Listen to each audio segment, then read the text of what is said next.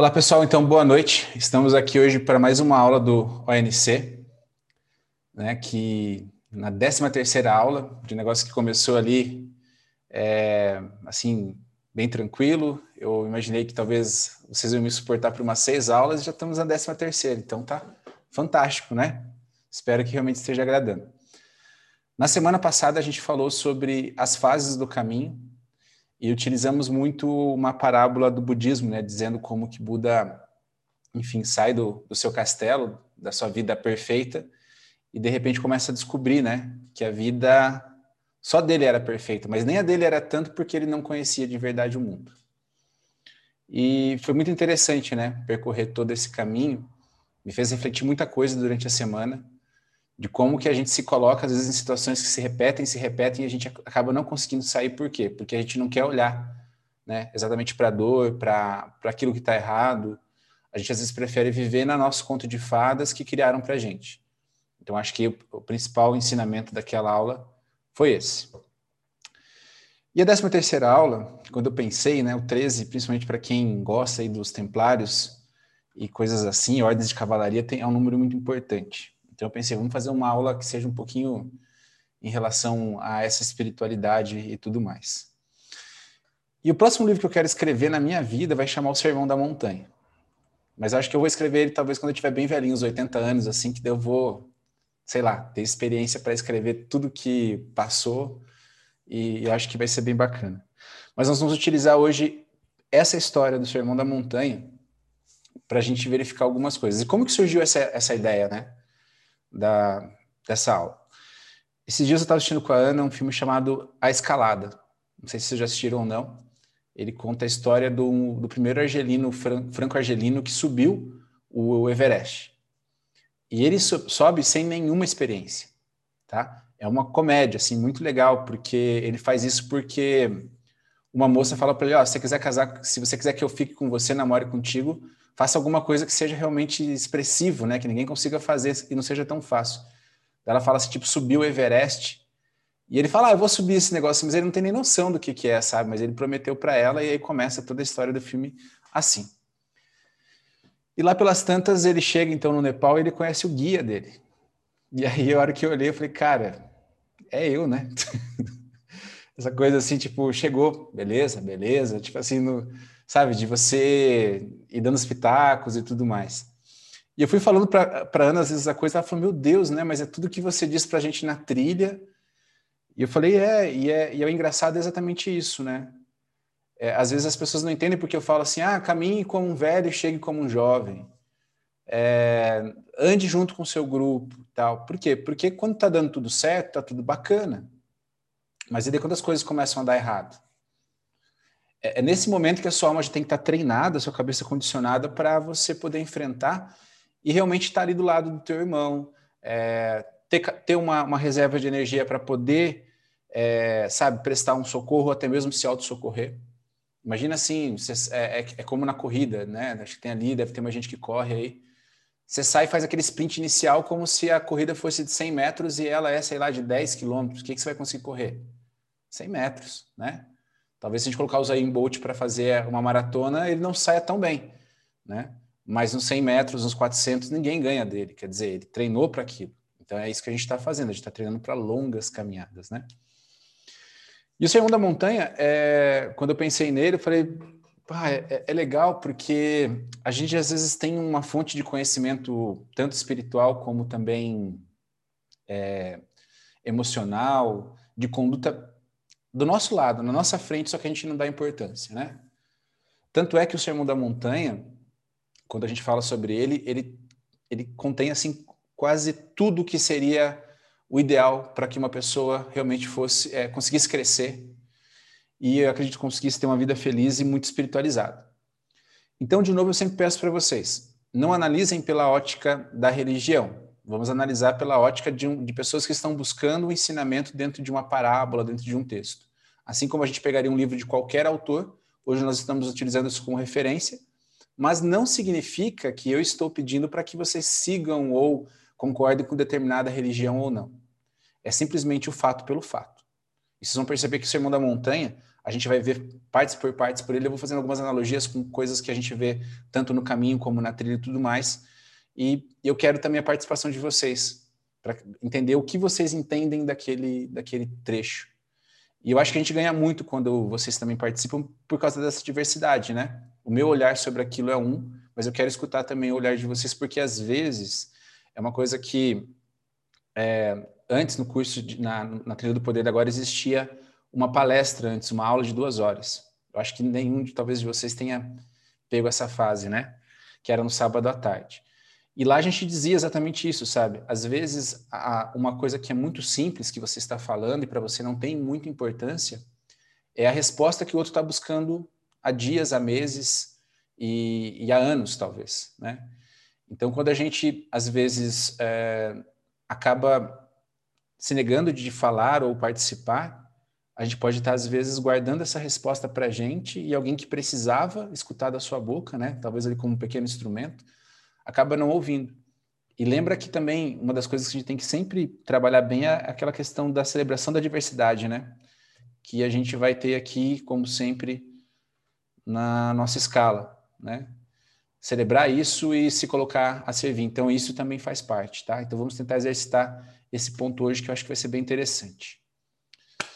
Lembra quando eu falei na aula anterior que quando nasce uma pessoa, nasce uma insatisfação? Eu fui procurar hoje qual era a minha primeira foto no topo de uma montanha. E eu achava que era no Marumbi. Mas não, era aí, no Salcantay.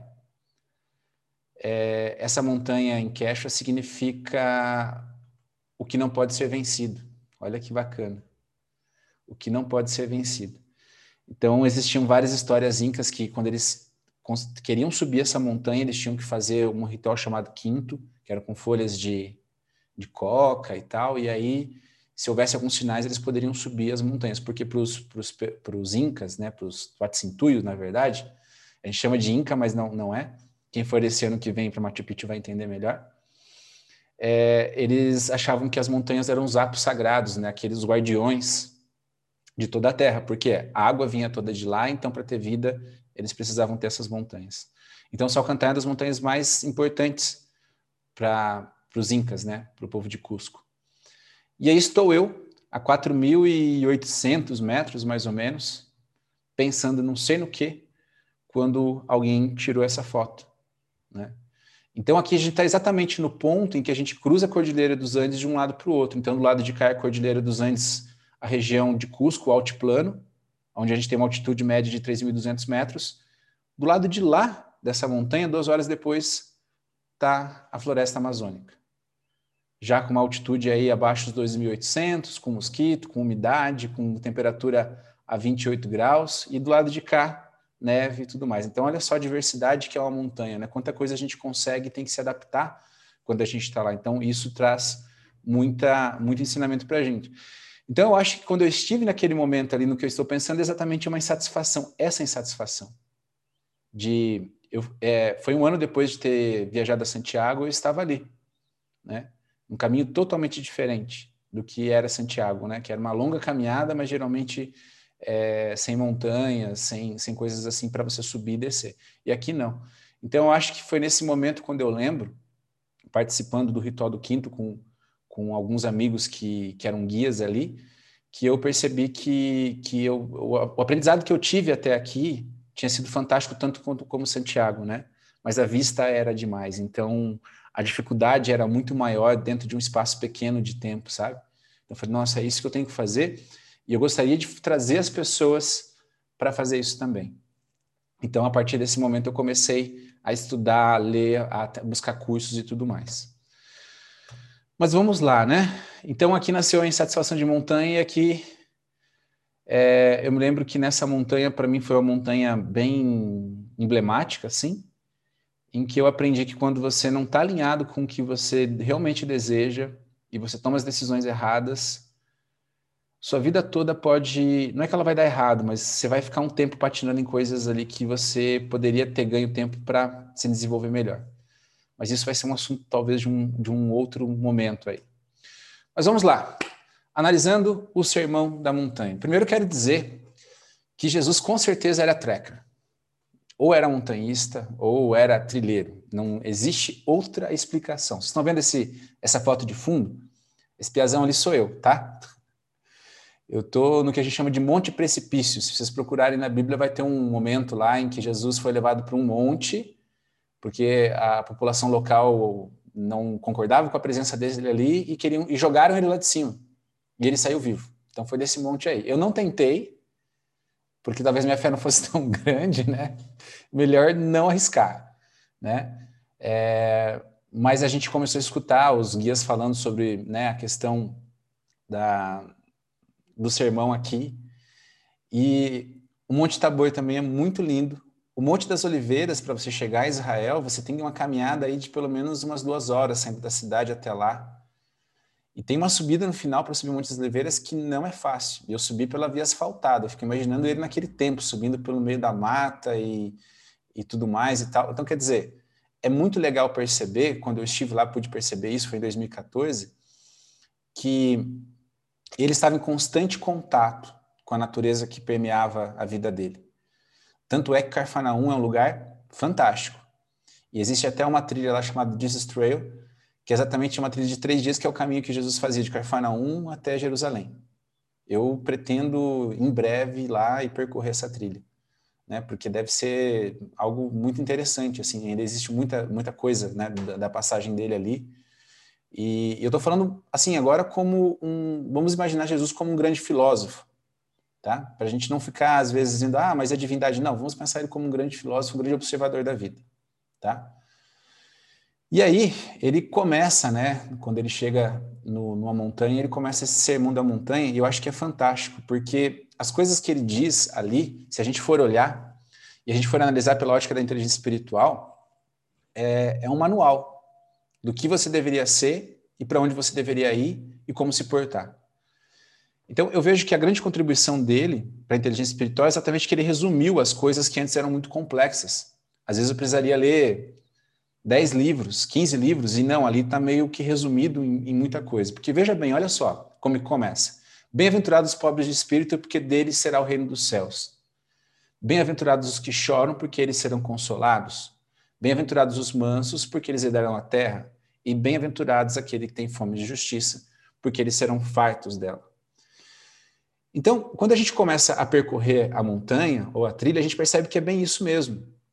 Todo mundo que tem muito ego, né? Todo mundo que tem uma empáfia muito grande, que tem um, um senso de, de, não vamos falar de ganância, mas de ambição, de crescimento muito alto, ele lembra que o que, acontece geralmente quando eu quero é, lembra que a gente estava falando sobre ganância há algum tempo atrás? O que acontece quando geralmente eu quero me mostrar melhor que o outro? Vocês lembram disso? O que, que eu faço com o outro? Eu estudo mais e treino mais para ser melhor? Ou qual era o que geralmente a gente percebeu que a gente, que a gente fazia? Diminuir o outro. Diminuir o outro. Então, quer dizer, a trilha mostra exatamente isso para isso nós, né? É uma das coisas que a gente até percebe assim. Uh, muita gente pergunta assim, pô, não tem nenhum lugar que você pergunta a profissão das pessoas. Eu falo, não, não tem o porquê. Eu acho que isso é libertador, sabe? Porque quando você não sabe às vezes o que as pessoas fazem, você não tem nenhum tratamento diferenciado com elas, né? Porque a gente sabe muito bem, né? Existem aqui advogados, médicos e tudo mais.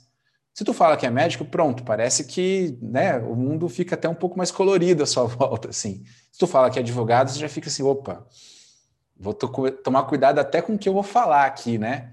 Se a pessoa é psicólogo, então, meu Deus, né? Tipo, vai ficar me analisando toda hora. Então, quer dizer, é, é bacana quando você não tem dentro dessa relação essa riqueza que o título traz, o status. Mas ali todo mundo é igual, né? Então, é uma das coisas que a gente também busca né, na montanha. E principalmente, é, vocês já perceberam que geralmente nas trilhas e também nas montanhas, vocês vão ver muito isso, né? No começo existe uma euforia, assim, de todo mundo querendo falar das suas coisas e tal, mas principalmente chega um momento que parece que a conversa ela, ela dá uma aquietada e você começa a falar realmente de verdade, de coração para coração, de ouvido para ouvido, o que te inquieta, né? É, e principalmente quando você vai para uma montanha, isso é muito evidente. Por quê? Porque você percebe que lá as barreiras psicológicas chegam uma hora que o cansaço é tanto, elas caem, entendeu? Então, a gente tem aqui a, a Tayla, que já subiu uma montanha conosco, sabe disso, né? Chega uma hora que, por mais que você tenha peito para dizer assim, não, eu vou porque eu não vou desistir, porque eu não quero, porque eu não vou passar vergonha, mas chega uma hora que você já não está nem ligando para isso. Você começa a chorar mesmo, suas dores dizendo, tá doendo, tá assim. Quem fez o 50K também sabe, né? A Annelise tá aí, sabe disso. O Geandro também, que eu vi que ele entrou agora. É, é um momento assim que, que as suas barreiras físicas elas já não, não estão mais te protegendo. E aí o que é psicológico começa a vir. Então, isso é uma das coisas mais bacanas que a gente vê na montanha. E os mansos? Os mansos são aqueles que estão ali para ajudar, né? São aqueles que estão ali para ser pau para toda obra. E eu tenho certeza para vocês que vocês identificam durante cada atividade quem são esses. E são essas pessoas que vão ser mais lembradas para sempre. Então, logo elas acabam herdando algo, vocês perceberam? Então, quer dizer, o fato de eu estar ali, às vezes, estender minha mão para alguém que está numa situação pior que a minha, faça com que eu que seja lembrado para sempre. Então, só nesses três primeiros é, versos aqui, versículos, a gente já consegue resumir coisas que acontecem durante uma trilha quando acontecem, né, de tudo mais. E ter fome de justiça, né, fazer aquilo que é correto, fazer aquilo que é certo. Então isso é uma das outras coisas que são muito importantes para a gente também. Aí, ó, aqui é uma vista do Monte das Oliveiras, né? É, já não tem mais oliveira quase alguma lá, tem algumas que que eles acreditam que é onde o jardim de, que Jesus foi fazer a sua última oração. Mas ele continua, né? Que nós temos que ser misericordiosos, puros de coração e pacificadores. Com certeza na vida de vocês passa muita gente que cria muita tempestade, não é? E, com, e nas trilhas acontecem a mesma coisa. Vocês já devem ter passado em algumas trilhas e terem até se arrependido, talvez, de andar do lado de uma pessoa ou outra. E na montanha isso também acontece. Tá, ela tá dando risadinha. E acontece, né, gente? Por quê? Porque a gente, primeiro, não está pronto sempre para receber o que o outro tem a, a, nos trazer. E principalmente a gente às vezes não entende que exatamente aquela dificuldade de, em estar com aquela pessoa é algo que a própria trilha, o próprio caminho nos trouxe. Né? Então, ser puro de coração às vezes demanda ter muita paciência. Saber assim demais, é, não deixar com que o espinho do outro te machuque tanto né? E todo mundo sabe a história dos ouriços lá, né? Eles andam juntos e não se machucam, né? Mas qualquer animal que chega próximo dele que é diferente, ele já chega lá e quer cutucar. Então, a gente tem isso, né? E muitos de vocês talvez se sintam até mesmo perseguidos por simplesmente fazer a coisa certa, seja na trilha ou seja no dia a dia. Isso é uma outra coisa também que é, que é, que é bem complicada, porque a gente acaba achando que, como todo mundo está fazendo o que é errado, o errado é o correto. E na trilha a gente percebe que não é assim, né? Que é muito diferente. E principalmente, é, ó, essa outra foto eu acho interessante falar para vocês. Isso é aonde Jesus, né, historicamente se diz que ele sentava com os seus discípulos para conversar com eles. Então eles mantêm essa, essa árvore, uma árvore sempre ali e os banquinhos, né? Que é isso na beira do lago de Cafarnaum. Então, e muitas vezes a gente se sente muito perseguido, né? É, eu vejo isso porque, como eu estou à frente, às vezes uma coisinha que, que qualquer pessoa falaria que não, não geraria tanta repercussão, se eu falo, né, já acabou, porque todos, como a gente viu nas aulas anteriores, buscam o que é politicamente correto. Mas a boa notícia é, né, que a gente tem que, que estar feliz por todo esse nosso caminho. Porque o mais importante disso aqui é isso que eu queria dizer para vocês. Vocês que estão buscando uma vida espiritual, vocês que estão buscando melhorar como seres humanos e, e também como, como pessoas, tem que lembrar principalmente dessa frase que é o 13. Nós somos o sal da terra. E a partir do momento que você começa a, a trilhar um caminho espiritual, se omitir já não é mais uma opção. Você sempre vai ter que dizer e apontar aquilo que você vê como correto. Claro que não é o correto da sua cabeça, tá? Tem que ser baseado em alguma coisa. Porque senão você perde a sua serventia no mundo. Né? E a gente tem uma serventia. E aqui no final, é, no Muro das Lamentações, né? É, eles me convidaram aqui para fazer parte, acho que era um bar mitzvah e tal, foi muito bacana, assim, os caras são bem alegres. Porque quando vocês começam a se desenvolver espiritualmente, vocês têm que entender que vocês vão ser uma luz. Por mais que a gente ache que é difícil iluminar, mas pensa assim, numa total penumbra, numa total escuridão, quando existe um pontinho, mesmo que seja fraco de luz, aquilo se torna muito forte. E isso que vocês estão fazendo aqui, está se tornando cada vez mais forte. Então a gente não pode colocar isso simplesmente escondido. A gente não pode fazer com que é, as coisas simplesmente se vão. Mas isso era a parte mais textual que eu queria lembrar para vocês do, do Sermão das Montanhas. Ah, olha só, eu não sabia que vocês estariam nos trackers, mas em 2014, lá no Muro das Lamentações, eu coloquei já uma intenção por cada um de vocês, tá?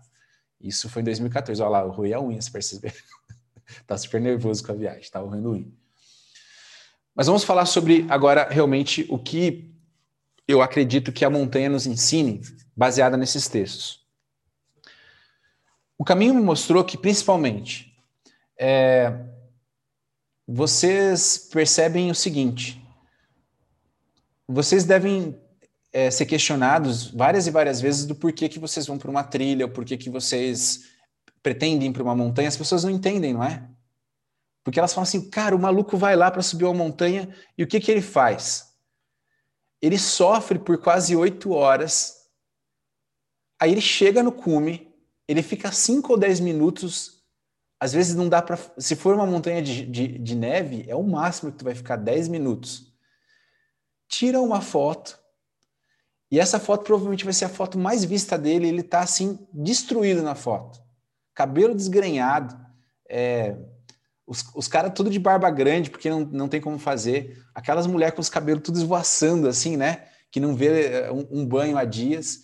E geralmente essa só vai ser a sua foto mais curtida e mais comentada. Só que tem uma coisa que não muda: você está feliz. E essa felicidade não adianta você tentar explicar para o outro, porque é só quem está lá para saber.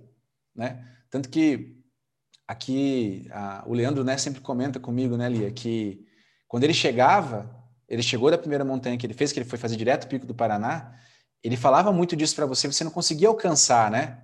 Parecia até assim que ele estava. Eu imagino que você fazendo assim, nossa, mas ele está romantizando demais esse negócio. Foi assim, não foi? Então, quer falar um pouco de como é que era para você?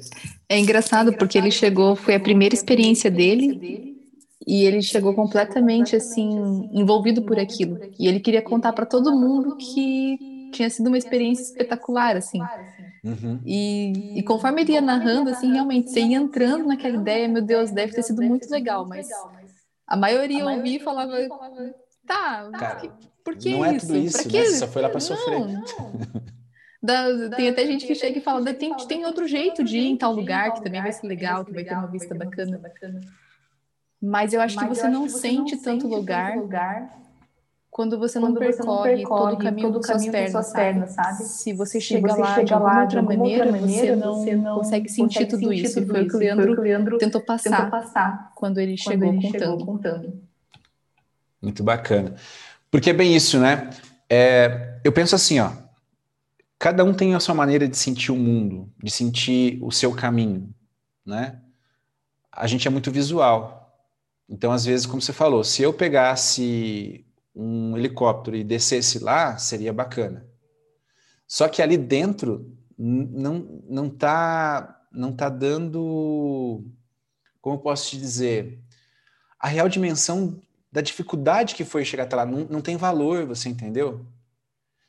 O valor se faz quando eu caminho, porque a maneira de uma pessoa que vai subir uma trilha ou subir uma montanha é de ela sentir o mundo através dos pés dela. Por isso que eu falo tanto para vocês, cuidem muito dos seus pés. Vocês vão sentir cada partezinha do caminho através dele. Então, quer dizer, esse valor que você consegue colocar de chegar no topo da montanha, no final de uma trilha, no final de um desafio, na, na, no fim de um rapel, ele só é importante por quê? Porque houve uma caminhada até lá. Vocês entendem? E, na, e no nosso, dia a dia, é, funciona da mesma forma. Se eu simplesmente facilito todo o processo, ele não funciona. Todo mundo deve lembrar aqui a história da, da borboleta, né? Que o cara foi lá ajudar a borboleta, cortou o casulo dela, a hora que ela sai, em vez de ela sair voando como é o que ele esperava, ela morre. Por quê? Porque ela não, não tinha se esforçado para poder nascer de verdade. Então, às vezes, é, como está na nossa camiseta lá, né? Per áspera de astro, por caminhos ásperos até as estrelas. É isso que a gente quer dizer. É, às vezes as pessoas falam assim, Carlos, mas você está no meio da trilha e eu vejo que outras pessoas dão a mão a todo momento e tem momentos que você fala para a pessoa e fala assim, viu, vem. E aí você vira as costas e vai. Sim, eu faço isso. e não é por maldade. É exatamente porque eu não quero ser o cara que corta o casulo.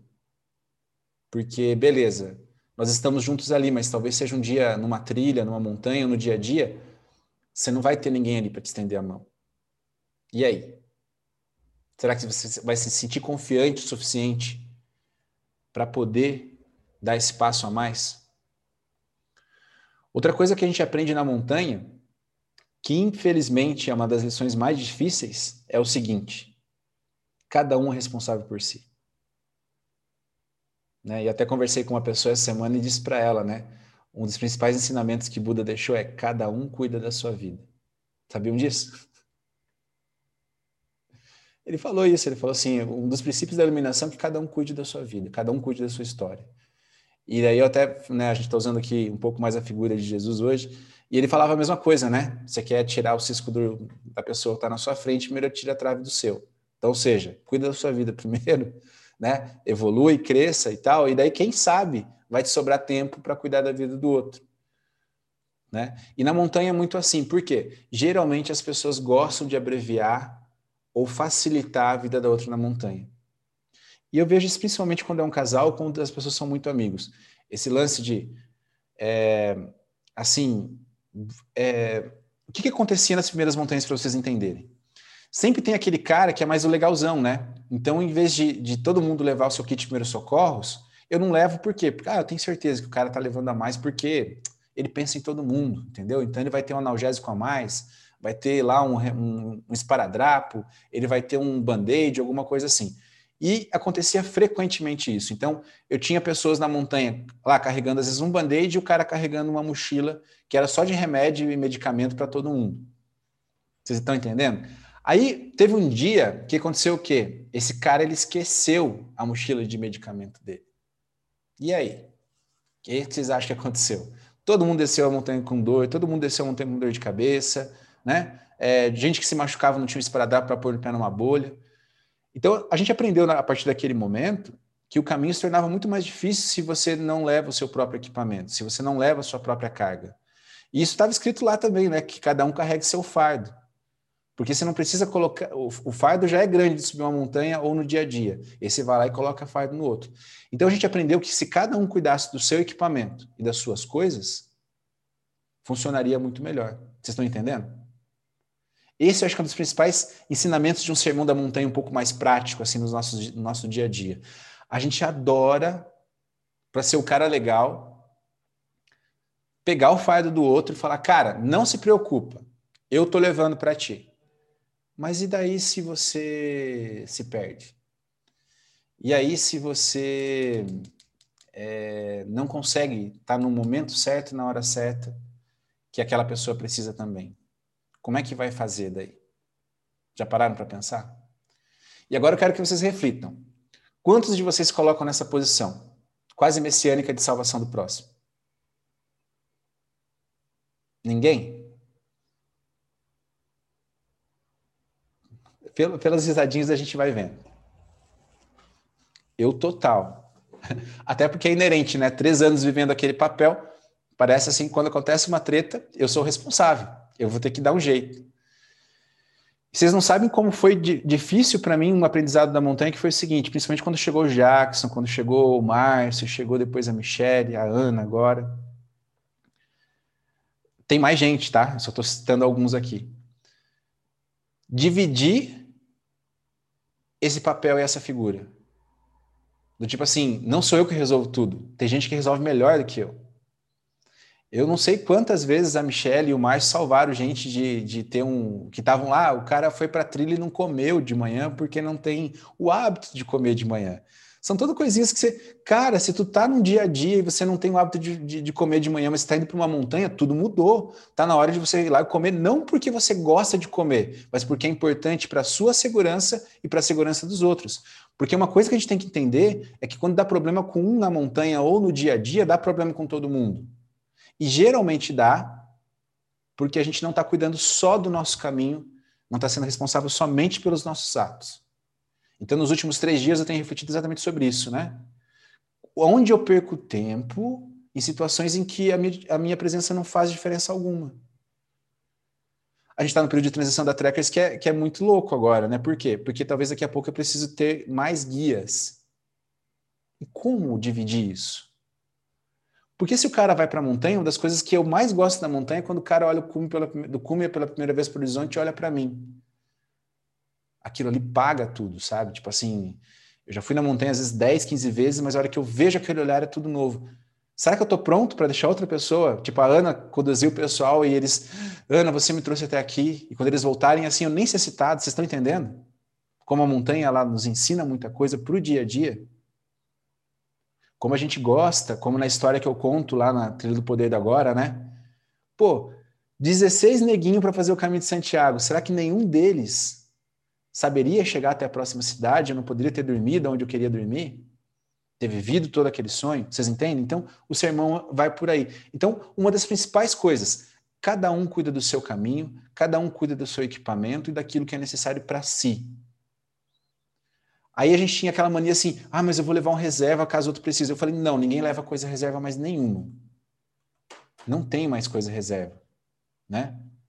Por quê? Porque quando a gente começa a levar reserva, o outro se acostuma e fala assim, ah, mas sempre tem alguém que leva algo reserva, então eu não vou levar isso daqui. E, gente, é, a gente teve uma situação um dia subindo uma montanha chamada Itapiroca, infelizmente esse é o nome da montanha, tá? Os índios tinham uma linguagem esquisita e é isso, tá? Itapiroca significa pedra careca, só isso. É, que eu disse para a galera o seguinte: vocês não estão com equipamento nesse, é, um equipamento bom para montanha, tá? Então faça o seguinte: leva uma lona extra para colocar em cima da barraca de vocês.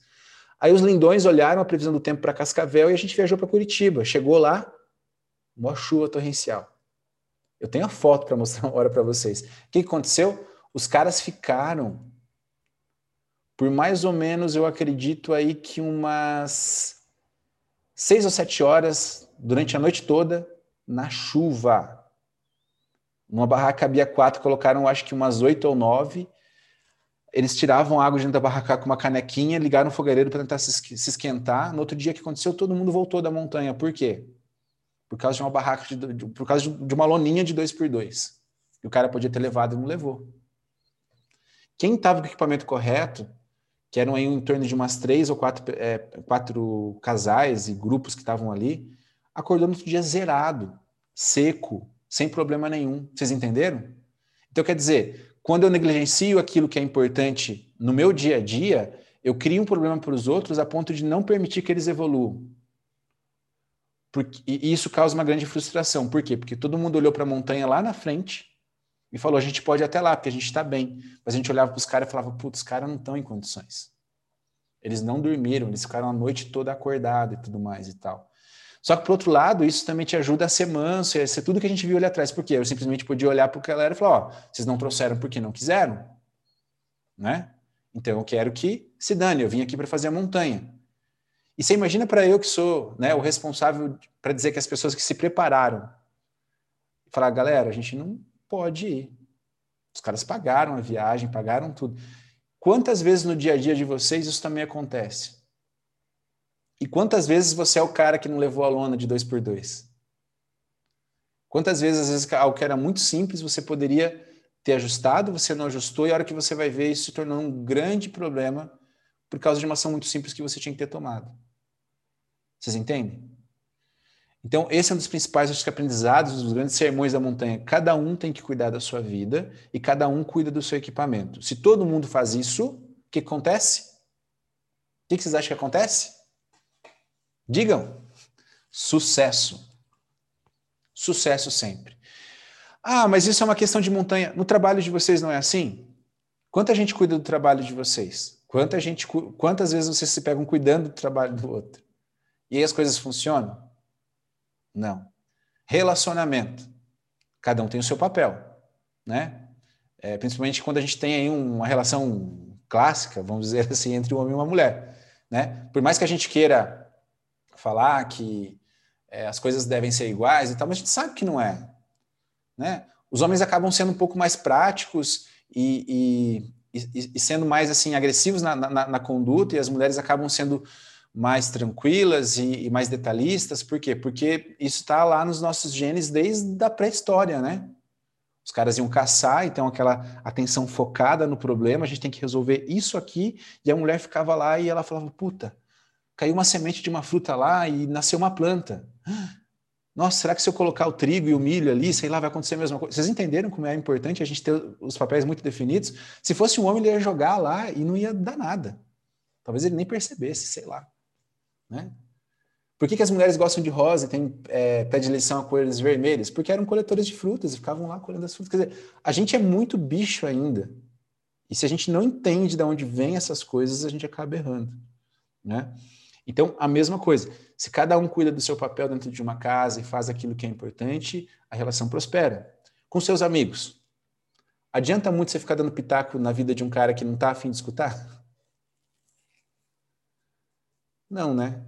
Que geralmente vai dar BO e você vai perder o amigo. E a mesma coisa na montanha, tá? Eu costumo ver as pessoas que, que vão assim chegar e as pessoas que não vão pelo comprometimento delas com elas mesmas. Porque o cara que ele vai conseguir subir a montanha ele também é bem sucedido no dia a dia, na vida, ele é o cara assim que ele, quando ele contrata um, um, uma montanha, ou ele vai para uma trilha, ele já sabe aonde ele tem que estar, o horário que ele tem que estar, o que, que ele vai fazer, que é o mínimo, né? E aí tem gente que eu percebo assim que leva, vai na aba dos outros, tipo assim, ah, eu, eu, nem sei o horário que é o negócio, não sei nem onde eu tenho que ir, mas se o cara me falar, e daí acontece um problema com esse cara, né, com esse amigo, como é que funciona? E eu penso no dia a dia a mesma coisa, né? Essa, essa coisa de a gente sempre achar também que alguém vai nos salvar, eu acho que é um dos grandes problemas da nossa sociedade do Brasil como um todo. A gente sempre acha que alguém vai nos salvar. E a gente coloca essa atribuição ao Estado, aos pais, aos professores e a quem presta um serviço. Quer dizer, sempre alguém tem que estar te salvando. E a gente, a gente não está acostumado assim, não, isso eu tenho que fazer, eu tenho que levar do início até o fim. Então, acho que essa é uma das outras coisas que a gente tem que aprender muito quando a gente fala é, sobre coisas que a gente aprende na montanha, né? E principalmente, eu falei isso para alguém hoje, né? Não existe topo de montanha que você não consiga ir se você tiver paciência e tiver boas pessoas do seu lado. Isso é o meu principal aprendizado, sabe? E quando eu falo boas pessoas do seu lado, não são as pessoas que só estão ali caminhando com você na montanha mas as pessoas que te cercam na vida como um todo. Já pensaram você estar tá numa montanha, acima mais ou menos, pelos 5.700 metros, falta oxigênio, você não tem fome, você não quer dormir, você não dormiu, sei lá, você não está dormindo já faz umas três, quatro noites, assim, que você não prega o olho legal, você está irritado, e aí você tem um cara mala do teu lado. Você já imaginou? Mas vamos transformar isso para o dia a dia? Imagina você ah, vivendo aí, no meu caso, há 37 anos, né? envelhecendo cada dia mais, percebendo que é um dia mais, um dia mais vivido, mas é um dia a menos para viver. E aí você está cercado de gente que não te agrega em nada. Como é que é isso? Né? Então, quando você tem uma missão, seja o seu trabalho, seja um relacionamento, seja uma amizade, isso conta muito. Como seus amigos que estão à sua volta se, é, qual é a conduta deles, o comportamento? O que, que eles, assim, os gostos são os mesmos? É, os gostos que eles têm fazem você crescer? Você aprende algo novo com eles? Ou é aquela amizade só de farra, né? Que você geralmente tem aquela amizade até para esquecer da realidade. Porque você sabe que é o cara sempre que vai dar, vai passar a mão na sua cabeça e dizer que tá tudo certo e que a vida é uma loucura mesmo, a gente tem que viver sem nenhum tipo de consequência né? E então é, eu aprendi muito isso, sabe? Teve uma montanha 2017, o Ruana Potosí, que eu não subi porque quando eu comecei a subir, a minha cabeça estava uma bagunça tão grande eu estava já uns 5.500, 5.700 metros que eu falei, cara, não vou. Vou voltar. Não, não consigo parar de pensar, não consigo. Era, era muito angustiante, não, não tinha lógica de subir aquela montanha, virou sofrimento.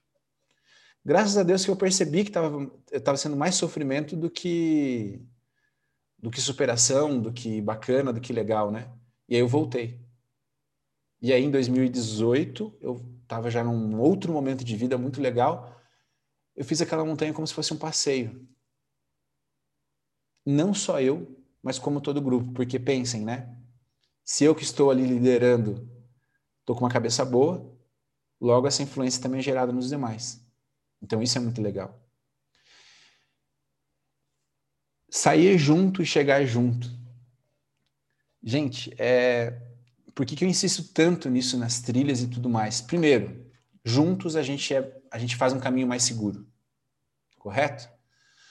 Então, assim, e às vezes a experiência do outro, aquele que está te liderando, ela é importante nesse momento, porque, por exemplo, assim, está numa trilha e tem um monte de criança, e de repente as crianças começam a andar na frente, elas não veem que tem um buraco lá e elas caem. Vocês estão entendendo? Então, assim, quando você define que alguém, que você vai seguir alguém, você não pode querer sem conhecimento, passar à frente dessa pessoa. Você tem que continuar seguindo ela. Porque isso vai garantir com que você termine aquilo com segurança, né? E outra coisa, é muito triste chegar às vezes no topo de uma montanha sozinho. Porque esses feitos a gente tem, a gente a gente realiza para dividir com o próximo. Podem ter certeza que se você fosse o único habitante da Terra, a vontade talvez de subir o Everest não existisse, porque você ia contar para quem? Tem feitos grandiosos que vocês já fizeram na vida de vocês, mas vocês não têm ninguém que esteja lá para compartilhar com vocês daquele sentimento? Sabe? Assim, uma coisa que vocês pensaram, nossa, eu consegui fazer isso, mas, cara, ninguém, ninguém que eu gostava estava lá para compartilhar. Parece que nem aconteceu daí, né? Parece que é um filme, né? Você ligou ali, daí você viajou, desligou, sei lá, né? Porque é tão legal, por exemplo, quando eu encontro um de vocês, que nem a gente fez agora, né? Ah, a galera que foi no 50K teve essa dificuldade, quer dizer, a gente vivenciou isso junto. A gente tem algo que nos identifica e nos une, né? Eu lembro de eu lá na Taila, Taila, vamos, bora. E ela, ah, né? Tipo, quase assim, fica quieta. Não fala nada que você não está falando nada que seja edificante, né? Tipo, vai, vai, vai, vai, vai, vai para cima. Quer dizer, a gente tem uma história para contar. É, essa história, né, por exemplo, com a Lia Elias, né, o Leandro chegou assim, quer dizer, a gente tem uma história. Se o Leandro tivesse chego sozinho no topo da montanha, ele não teria ninguém para compartilhar, tá? Ela a mesma coisa e eu a mesma coisa. Imagina se eu tivesse falado assim, ah, eu vou fazer montanha sempre sozinho. Vocês estariam aqui talvez agora? tantas vidas teriam sido impactadas. Vocês entenderam? Então, assim, não tem nada melhor do que você compartilhar algo com outro que é, seja muito bom na sua vida. Então, assim, se tem alguma coisa que vocês possam fazer, lembra o filme da Corrente do Bem lá? Todo mundo chora, meu Deus do céu, filme louco, né? É aquilo, cara, tipo assim, é uma corrente de bem. Eu, eu pego algo que eu sou bom e compartilho com os outros. Algumas pessoas falam, ah, mas, mas Carlos, você tem uma empresa disso. Sim, né? É, eu tenho uma empresa disso, mas o que eu poderia fazer? Eu poderia pegar o caboclo e falar o seguinte, ó, neguinho, o mapa da montanha é esse daqui, ó, vamos até lá. Uma das coisas que fizeram eu desistir, quando eu também tive nessa viagem, foi o meu guia, o guia auxiliar que estava comigo. Eu estava numa acordada única com ele. Sabe quantas palavras ele trocou comigo? Duas, que era boa noite, vamos iniciar. Você já imaginou você a 5.700 metros de noite, era meia-noite mais ou menos, você está subindo, você está cansado, você já está com a sua cabeça zoada e não tem ninguém para te dizer, cara, não, vamos ali, vamos mais um pouquinho, vamos mais 100 metros. Né? Os meus 700 metros clássicos, falta só 700 metros. A gente já está chegando. Falta um quilômetro só para terminar o 50K. né? Até ela lembra, né? quanto falta? Ah, uns 700 metros a gente já está lá. Ah, não, aquela subidinha ali, ó, vai ali já já chegou né? Então, quer dizer, é isso que eu te digo. Se fosse só um serviço, eu pegava o cara em silêncio com ele até lá e falava, beleza, agora você está no topo da montanha. Agora você já sabe o caminho de volta, é só vir, é o mesmo caminho. Vocês entenderam? Então tem que ter um propósito, tem que ter algo a mais. E as pessoas até falam, ah, é porque você se preocupa muito com a concorrência, se um dia. Não, porque eu tô nem aí para isso. Eu tô aí para o cara ir lá para a montanha e falar, cara, que experiência fantástica. Né? Alguns vão olhar e falar assim, cara, é fantástico, mas é caro. Paciência. Cada um tem o seu momento e sabe aonde o seu dinheiro deve ser empregado, né? Então, é exatamente isso. Até porque hoje você pode pegar um aplicativo e né? Coloca lá no GPS e tal, não sei o que, e vai embora. Então é, é bem isso que, que também a gente tem que aprender, né? Ninguém está te obrigando a seguir aquele caminho com ninguém. Mas a partir do momento que você está com aquela pessoa, esteja com ela 100%. E isso, para mim, principalmente, é um relacionamento que eu gosto muito de trazer para é, é uma coisa que eu gosto de trazer muito para o meu relacionamento. Né? estar 100%, você entendeu? Tipo assim, não interessa se a pessoa tá certa ou tá errada, eu tô com ela. Depois a gente conversa sobre o assunto, se estava certo ou errado ou não. Mas sabe aquele amigo que você tinha na infância que ele não queria nem saber se tu estava certo, ele via que estava confusão armada, ele já chega dando sem pulo, soco, e depois ele ia saber você era um... Cobra cai, né? Tipo assim, é o Daniel Santa, certo? Eu acreditava até esses dias que sim, e brigava por ele, mas agora eu entendi, né? Não, vinte e poucos anos depois eu descobri que, bom, não era bem assim. Mas lá na época, se eu lutar por causa dele, eu lutaria. E eu nem conheço o cara, é só um personagem. Então procurem amigos que façam isso para vocês, né? Mas que percebendo que você está errado, chega lá e te corrige. E eu tenho, assim, tido grandes é, presentes né, nos últimos anos de, de da, da Trackers. Por quê? Porque as pessoas que nos cercam hoje, não dizendo que as pessoas que nos cercavam antes eram ruins, mas as que me cercam hoje, graças a Deus, assim, são os caras que quando eu tô errado, eles falam, cara, tá errado. Assim, tá errado, né? Eu vou argumentar, tudo bem, justificou, mas tá errado, corrige. Só que também não é o cara que fica assim, pô, né, você errou, ficou falando, não, cara, tá errado e corrige. Uma, uma coisa que eu tenho tentado ensinar para o Miguel, ele esses dias é, derrubou a comida aqui, e aí derrubou de novo. Falei, e, só que na segunda vez ele, ele chegou para mim e falou assim: pai, eu derrubei, mas eu já limpei. falei, cara, isso daí, ó. Não é se preocupar em errar, mas é saber assim: eu posso errar desde que eu tome uma atitude para consertar o que está errado. Porque nunca vocês vão acertar 100%. Até eu vi um vídeo, acho que foi ontem, hoje de manhã, que diz que a história de sucesso de cada pessoa é 15% da vida dela quem tem sucesso. Tem sucesso por 15% do tempo de vida. O que, que difere quem tem sucesso e quem não tem? É quem persiste até chegar a esses 15%. Que, pegou, que não desistiu na fase dos 85% inicial, que é a fase que está acumulando aprendizado, que você está indo e aprendendo cada vez mais. Então, é muito importante essa fase de aprendizado, né? Então, escolher as pessoas certas para estar na expedição contigo, que é a tua vida, é muito importante. Saber que aquelas pessoas vão levar para a expedição da sua vida, para a sua jornada pessoal, tudo que é necessário é muito importante. Saber que nem sempre elas vão ser perfeitas é mais importante ainda, né? Mas sabe aquela coisa de você poder contar com um time? Sabendo que, que sozinhos vocês não, não são muita coisa, mas junto vocês são imparáveis. É isso. Hoje, assim, eu tenho uma sensação quando eu formo alguns grupos de montanha, e algumas trilhas, alguns desafios, exatamente assim, cara, a gente vai conseguir fazer e não interessa o que vai acontecer. Essa, essa equipe que está aqui, esse grupo que está aqui, ele é imparável, ele é, ele é imbatível. Eu acho isso muito legal. Com os meus amigos eu sinto essa mesma coisa, sabe? Se eu tiver com eles, eu posso, pode acontecer qualquer coisa. A gente vai dar um jeito. E graças a Deus hoje eu consigo sentir isso no meu relacionamento também. Você entendeu?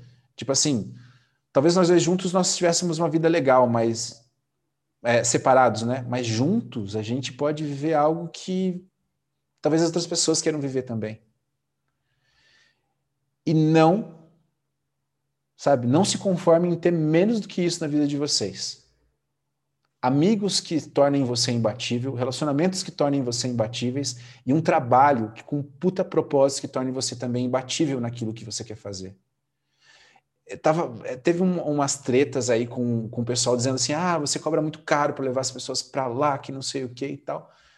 Cara, eu não quero nem me preocupar. Daí, ah, tá surgindo os concorrentes. Cara, nem me preocupo com isso. Eu não quero que as pessoas me procurem por preço, porque é o mais barato, ou porque é o mais caro, ou eu quero porque o que eu quero fazer é excepcional.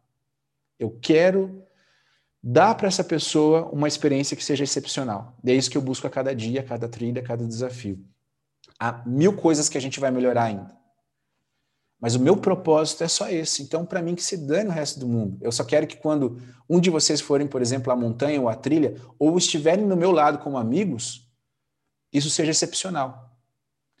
Tanto é que eu comecei a exercitar aquela questão da. Lembra que eu falei das fases, né? Que é crescer, morrer, envelhecer e tal, tal, tal, e morrer. Eu fiquei pensando isso muito no, no meu rol de amizades, né? Como é que eu estou nutrindo tudo isso? Será que por causa do dia a dia eu não estou deixando as coisas né, irem para o buraco. Isso, é, esse, esse, essa última semana me trouxe muita coisa legal, assim. Consegui falar com pessoas que eu não falava assim há muito tempo, sabe? Trocar umas ideias assim fantásticas, simplesmente por chegar lá, às vezes mandar um oi pro cara, ou sabendo que ele gosta de receber um vídeo engraçado, eu peguei um vídeo que eu achei engraçado e mandei, sabe? Então são coisas assim. Então, o sermão da montanha é exatamente esse, tá? Cuidem sempre da vida de vocês. Não fiquem fazendo montanhas muito fáceis, porque não tem muita história para contar sobre essas montanhas, né? Procurem montanhas novas. Mas também, como na trilha do poder da agora, né, não subestimem o poder de fazer um caminho novamente com pessoas diferentes. Pode ser muito enriquecedor. Porque nesse momento você não está se preocupando com a jornada, você está preocupando com a pessoa, porque você já conhece o caminho. Vocês entenderam? Conseguiram compreender isso? Que é muito importante também. Amigos imbatíveis, relacionamentos imbatíveis e um trabalho com propósito imbatível. Né? Teve uma pessoa essa semana que me procurou e disse: Cara, eu estou feliz porque eu voltei a exercer a minha profissão e eu percebi que eu não preciso trazer o que é do outro para mim, né? Mas eu vou poder ajudar as pessoas simplesmente pelo que eu estudei. Cada um de vocês faz isso no trabalho de vocês. Cada um de vocês é, resolve uma dor de alguém, seja ela física ou seja ela de um problema que essa pessoa tem. Então, se você consegue resolver o problema de alguém, você é especial no mundo. Não é? Mesmo que você seja um coletor de lixo, mesmo que você seja um mecânico. Quantas vezes você está no meio, por exemplo, você está vindo de uma estrada, numa trilha, e de repente teu carro quebra. Pode passar um médico, pode passar um advogado, um juiz, um policial, quem que vai resolver teu problema de verdade você vai ficar feliz em ver? O cara do guincho. Daquele momento ele se torna a pessoa mais importante para você. Vocês estão entendendo? Então, exerçam o propósito de vocês. Não, não, assim, o, a montanha me ensina exatamente isso, assim, não, não se conformem com nada menos do que o melhor para vocês. A gente tem um mantra que a gente dizia na montanha, e talvez o Leandro estivesse aí, ele diria, porque eu ficava repetindo, né? Eu me permito o melhor e me permito melhor agora.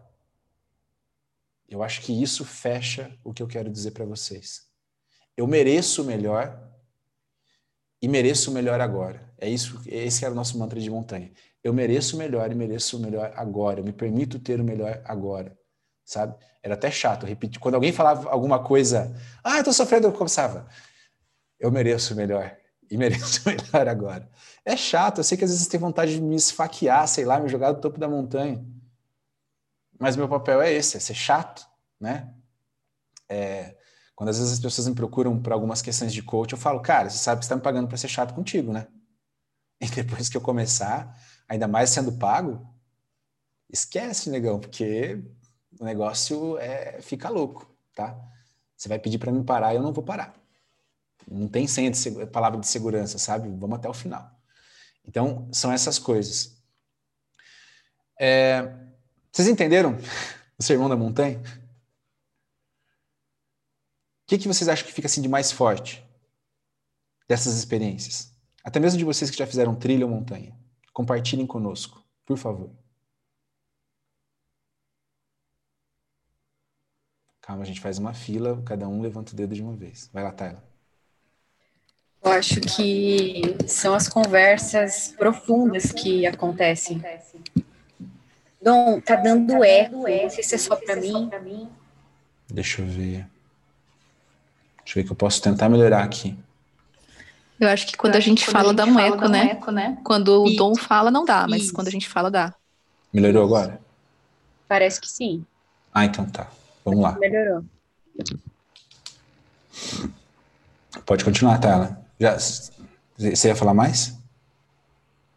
Não, acho que era isso. Porque, não sei, é, justamente pelo que você falou, eu acho que a gente está tão cansado fisicamente que a gente abre, a, a gente baixa a guarda e se permite ter conversas mais profundas, né? E talvez até conhecer um pouquinho melhor o outro e usar, às vezes, a experiência do outro a nosso favor também, no nosso dia a dia. É, tanto que é, se você quer saber se você pode casar com alguém, leva ali para uma viagem de montanha. Hum, bom saber. Já fica a dica. Hashtag. Hashtag fica a dica. Quem mais? Parece engraçado isso que a Tayla falou, né? Parece que a pessoa ela, ela parece muito mais do que de fato ela é quando está numa situação dessas, né? Parece que ela demonstra assim todas as fases que ela de fato tem, assim. É, eu acredito que seja isso mesmo, porque ali você é de verdade, né? É assim, você está despido de todo o seu status, de todo o seu ego, por quê? Porque você está sofrendo no mesmo barco, tá todo mundo igual, né? É mais ou menos o que o Vitor Franco fala lá quando chega no campo de concentração, né?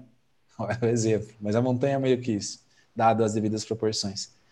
Todo mundo vai ser igual, todo mundo vai estar mais ou menos com a mesma roupa, algum é, tem uma pequena diferença de equipamento e, e esse equipamento é, causa uma grande diferença no impacto no final, né? Mas todo mundo é na sua essência aquilo que é um ser humano, que e, e parece que nos traz assim uma essência que vem lá da época mais pré-histórica, assim, sabe? De irmandade, de fazer parte do mesmo grupo, independente do status, grau social ou cor, raça, essas coisas assim. Então isso é muito bacana. Alguém mais? Tem tanta gente aqui que pode falar. A Érica vai. Vai, a Érica foi. Boa noite, gente. Uh, eu, primeiro, muito obrigada. Eu não conhecia o grupo e entrei hoje. Estou aqui, maratonei um pouquinho os dias antes.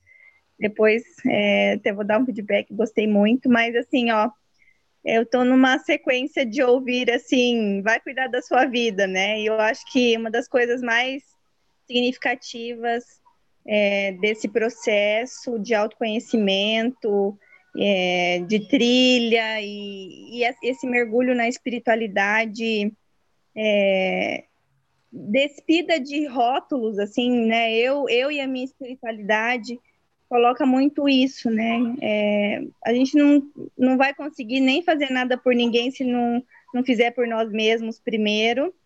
E é muito do ego, né? Quando você perguntou quem aí está fazendo muito pelos outros, eu sou enfermeira de formação, então até por uma por uma inclinação fui cuidar de outras pessoas. Sim. Encontrei a Alexandra aqui, fiquei bem feliz de encontrar ela aqui, porque ela ouviu um pouquinho da minha história na trilha mas que assim, ó, esse ano inclusive mostrou, mostrou muito isso para nós, né? Primeiro a gente tem que cuidar da gente, da nossa vida, depois a gente vai fazer qualquer outra coisa, vai transbordar para daí inspirar uhum. outras pessoas. Isso, isso é muito importante. O que você falou, Érica, me fez lembrar que uh, uma das primeiras coisas, tipo, a primeira regra quando a gente vai aprender sobre primeiros socorros é, é, primeiro cuidar da nossa segurança. Se você não pode garantir a sua segurança, você não vai nem lá para ajudar, porque senão você só vai ser mais uma vítima para dar tra trabalho, né? Que é o caso que a gente falava do, do quem está se afogando, né? Infelizmente, se você vê uma pessoa se afogando e você não sabe nadar bem, não sabe prestar um socorro para ela em água, não vai. Por quê? Vai ser dois óbitos. Ah, é triste e tal. E é acho que uma das outras, uma das, também isso é, foi ótimo vocês falarem, porque uma das coisas que vocês devem estar preparados, e é a coisa mais difícil numa montanha, é estar preparado para ver o outro sofrer e não poder fazer nada. Porque a sua vida depende disso. Uma das cenas mais marcantes que eu vi no montanhismo até hoje, não estava presente, graças a Deus, foi tem um documentário da Discovery das primeiras subidas comerciais ao topo do Everest, e aparece um cara que ele está com defeito na válvula de oxigênio já bem lá para cima. E o, o repórter da, da, Discovery, no momento, isso em 1990, alguma coisa, tenta tá, a gente tem que ajudar ele. Os caras falam, não, não tem o que fazer, cara. É, a gente tem que descer e ele vai ficar aí. E aí, cara, será que a gente tem, assim, estômago e coração para simplesmente falar, cara, não, não tem o que fazer? Ou você vai abraçar o cara e vai consumir todo o seu oxigênio e morrer com ele ali também? E é tua família. Ah, foi um ato, um ato heróico, você morreu na montanha pelo outro e tal. Uma coisa é você morrer por alguém ou fazer o seu máximo quando existe uma possibilidade de mudança, de resgate, de salvamento, de tudo mais. Mas e se não tem? Você mata. Assista um filme Everest. Já assisti? Quem já assistiu aqui? Filme Everest. O que, que acontece? É, não, não é spoiler porque todo mundo sabe, né? Todo mundo morre por causa de uma pessoa porque o, o, responsável não teve essa capacidade de falar, não, cara, já deu, bora, não tem mais o que fazer. Ah, mas não tem mais o que fazer. Tá na hora, vamos descer, tá? Então já fica de tarefa de casa aí que vocês vão entender bem essa questão de não poder, às vezes, dar tudo pelo outro porque não tem mais o que fazer, né? É, teve uma situação na Bolívia também que nós estávamos, a gente passou por um grupo de alemães, ou acho que eram alemães ou franceses, eu não sei, e é obrigatório lá que você esteja com guia local para subir essa montanha. E quando o nosso guia passou por eles e falou assim: cadê o guia de vocês? Eles falaram: ah, a gente não precisa de guia. A gente é acostumado a fazer o Mont Blanc, a gente escala tudo por lá e tal, não sei o quê. Foram, de certa maneira, até arrogantes com ele. Quando nós estávamos chegando no campo base, depois de quase 14 horas de, de atividade, eu vejo um alemãozão chegando assim, ó, vermelho, sabe? Nervoso, e ele chegou. Gente, o meu amigo caiu e rompeu o fêmur e também tem um traumatismo craniano que, que vocês podem fazer para mim? O, meu, o nosso guia olhou para ele e falou: nada. E até eu me assustei na hora, mas será que a gente não pode fazer nada? eu fiquei pô, mas a gente está aqui com 10 pessoas. Se a gente for subir lá, eu não tinha condições de subir até lá. Eu estava assim no final das minhas energias. Ele talvez teria.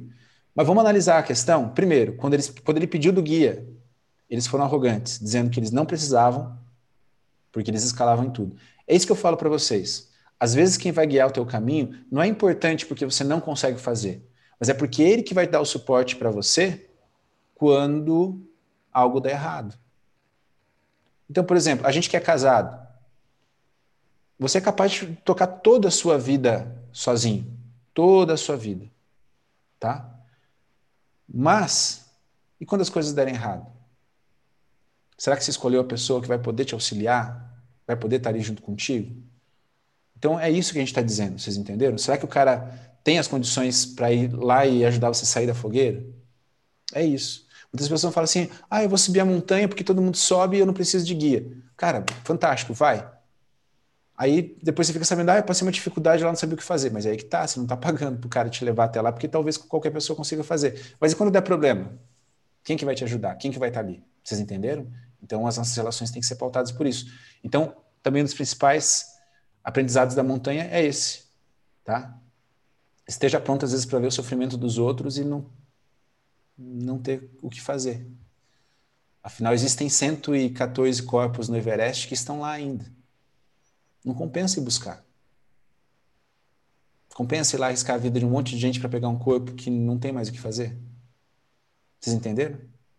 E às vezes no dia a dia, na nossa rotina, na nossa jornada, seja com familiares, amigos, o relacionamento o trabalho, esse tipo de coisa vai acontecer. Eu acho que é a face mais dura da montanha, quando você não tem mais o que fazer pelo outro. E quantos de vocês se colocam na roubada de ficar tentando ajudar o outro e acabam quase morrendo e não percebem? Fica a pergunta. Érica, você ia falar alguma coisa, Tayla?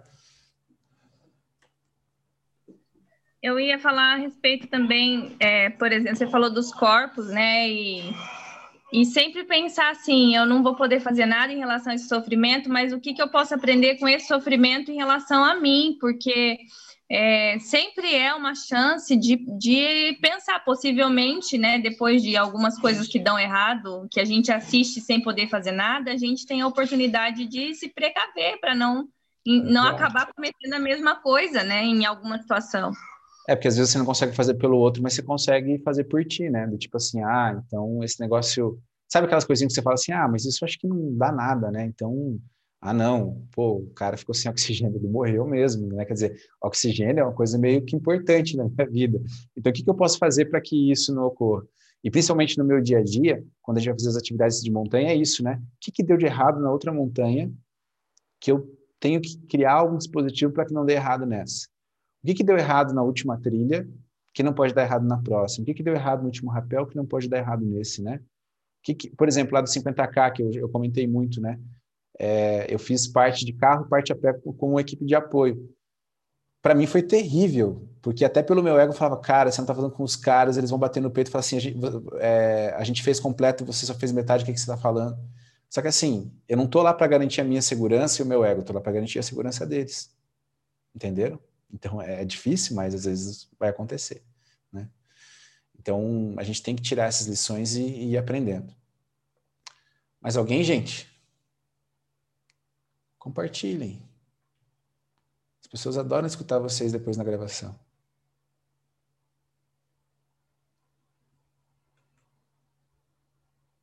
No mas? Acho que a Lia vai falar agora. Eu acho que uma coisa que acontece quando você passa a cuidar do que você de você mesmo, só um pouquinho. Quando você passa a cuidar de você mesmo, uma coisa que acontece é que você, você consegue perceber naquilo que você pode ajudar.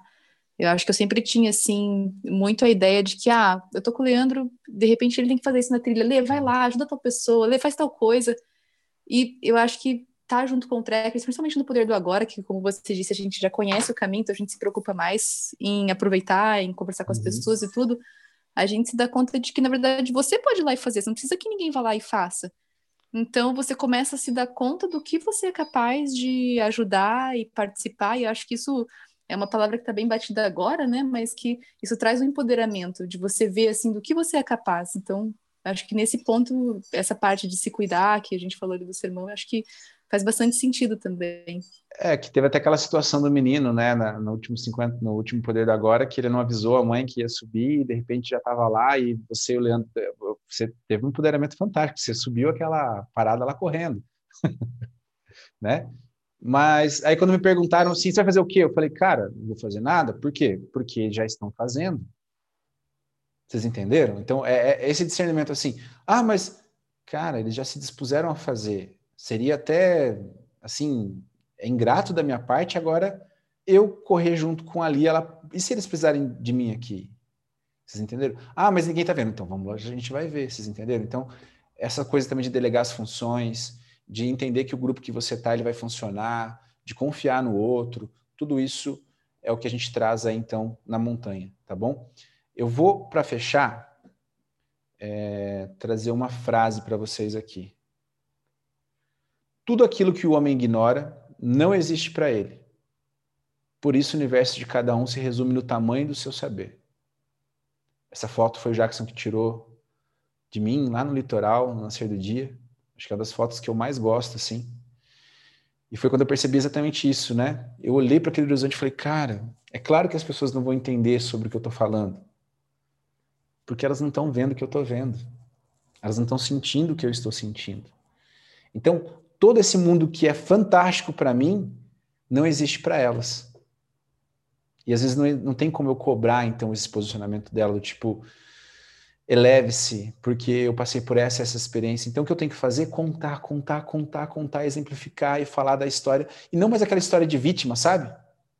Do tipo, ah, eu vivi, aí, ai, assim, aconteceu um monte de coisa ruim na minha vida, eu, pô, eu perdi minha irmã e tal. Eu podia ser a vítima, né? E ficar, ah, não sei, não vou evoluir porque, ah, eu perdi minha irmã lá, e isso me traumatizou, então eu não quero fazer mais nada que seja arriscado eu, ah, sei lá, eu, eu, pensei assim que eu vou ficar mais trancado em casa mesmo, porque foi um acidente de trânsito, então vai que eu estou na rua e também sou atropelado, ou acabo atropelando alguém. Vocês entenderam que é um papel de vítima, que é contar uma história de vítima? Não, pô, aí que eu percebi que eu tinha que viver mesmo e tal. A vida tem que ser intensa, você, você não tem um estoque limitado. Cada dia vivido é bom porque você viveu, mas é um pouco triste porque você está indo. E aí, quando a minha plaquinha de 8 km chegar, quem já fez as outras aulas lembra do que significa essa placa, né? E aí, quando eu olhar lá, Santiago, 8 km. eu vou começar a me lamentar de tudo que eu não fiz, ou falar, cara, que massa, eu já estou chegando e eu já fiz tudo que eu mais ou menos queria. Né? O que eu podia fazer que dependia de mim, eu fiz. O que eu não dependia, não deu para fazer. Então, é isso, né?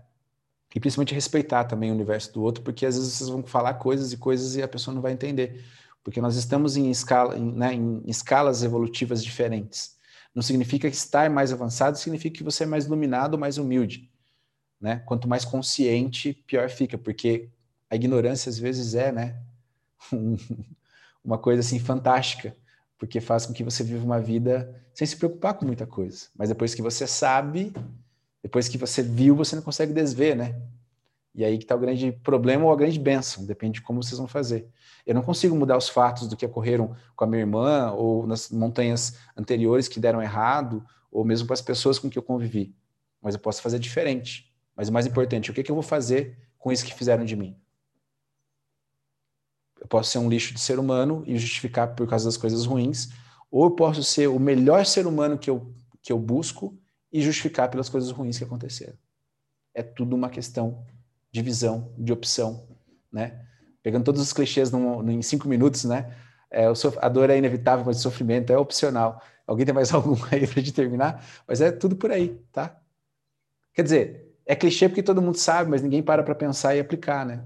Então, quem aplica quem consegue viver os 15% de sucesso são aqueles que conseguem aumentar os 85% de fracasso. E eu espero que vocês consigam. Se a fase de vocês agora está sendo dos 85%, perseverem. Porque, como dizia Confúcio, né? A perseverança é favorável. Olha, mais um. Gente, eu espero que vocês tenham gostado. Eu quis começar com o Sermão da Montanha lá muito mais para que vocês possam ler depois, talvez, nos vídeos e, e pensar.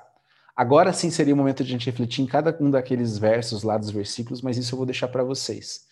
Por isso que eu passei batidinho neles e quis entrar nessa parte mais prática, porque agora vão até lá, releiam eles e coloquem na realidade no dia a dia de vocês. Vocês vão ver que vai ser bem bacana, tá ok? Então, meu agradecimento aí por novamente contar com vocês, tá? Uma boa noite para todo mundo e sejam imbatíveis em tudo que vocês vão fazer, tá? Se não na vida de vocês, imbatível na vida de alguém. Fantástico? Até mais, gente. Muito obrigado.